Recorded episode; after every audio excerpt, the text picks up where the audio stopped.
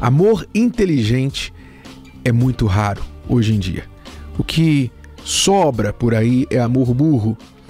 E nós vamos ler aqui uma pergunta do que acontece quando uma pessoa não conhece e não pratica o amor inteligente. Eu vou dar o nome desta aluna, um nome fictício, vou chamá-la de Sandra. Tenho um relacionamento de 10 anos entre idas e vindas. E tudo começou bem errado, pois não somos casados, só juntos. Eu fazia parte de uma congregação e fiquei com ele antes do casamento.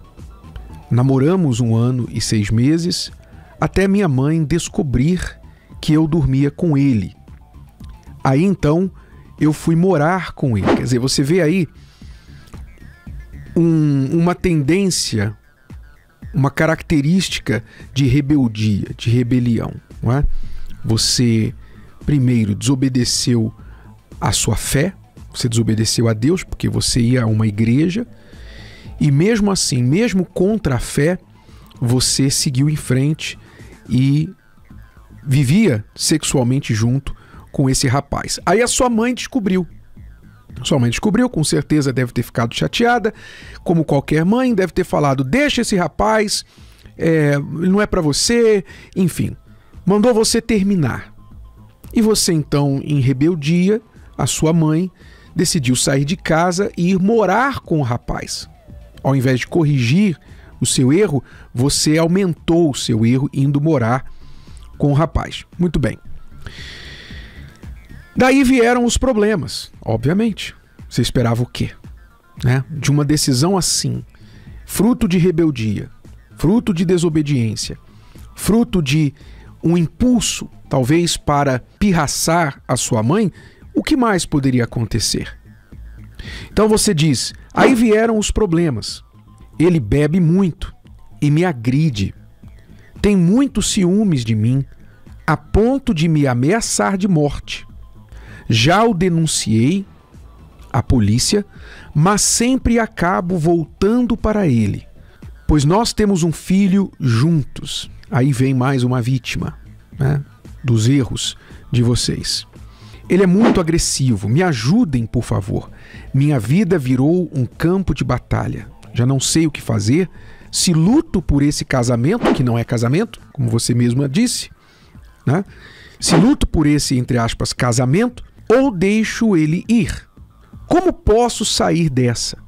Como posso me livrar desse homem que até já me mandou matar quando eu estava depressiva e ele mesmo tentou me enforcar? Por favor, me ajudem o que eu devo fazer. É difícil acreditar que você não saiba o que você tem que fazer. Está muito claro que você errou em desobedecer sua mãe, desobedecer a sua fé e ir morar junto com esse rapaz. Isso deve, deveria estar, se não está, muito claro para você. Você errou. O que, que a gente faz quando a gente erra? A gente reconhece que errou e determina parar de errar. Nós não precisamos continuar errando. Sabe, o grande segredo da vida, que muitos parecem desconhecer, é que quando a gente erra, há a possibilidade de arrependimento e de parar de errar, de se consertar, de voltar o caminho. Se nós, como quando você está dirigindo um carro e você pega um caminho errado, então você pode dar a volta no quarteirão você pode fazer o retorno, você pode, claro, você vai perder um pouco de tempo, você saiu do caminho, mas é possível você fazer a volta e voltar e pegar a estrada correta novamente. Você não precisa insistir no erro. Ah, eu errei a entrada lá atrás, agora eu vou continuar errando, agora eu vou nessa direção errada até o fim. Nunca você vai chegar onde você quer se continuar no caminho errado. Então, agora que você errou, se você reconhece que errou, então você pode determinar parar de errar e voltar o seu caminho.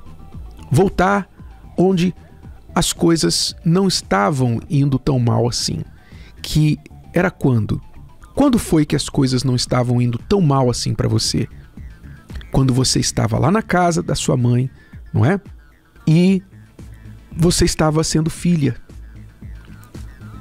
Então, o caminho agora para você, já que você está vivendo aí sob ameaças deste homem, é você procurar apoio na sua família. Você tem que procurar apoio nos seus familiares.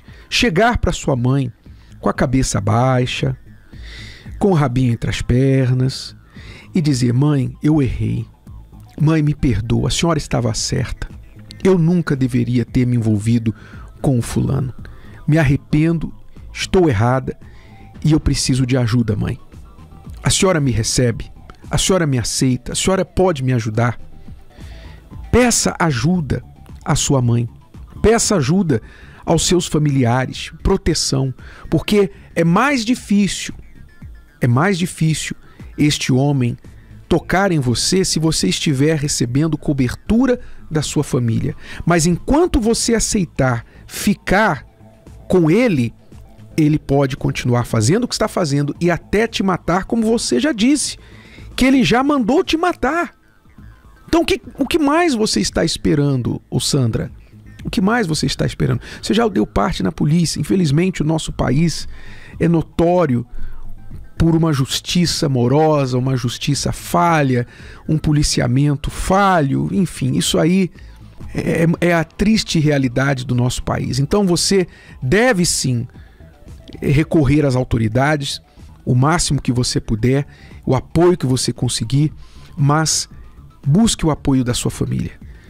Busque o apoio dos seus familiares. Volte para o lugar quando você estava bem pela última vez, que era lá na sua casa.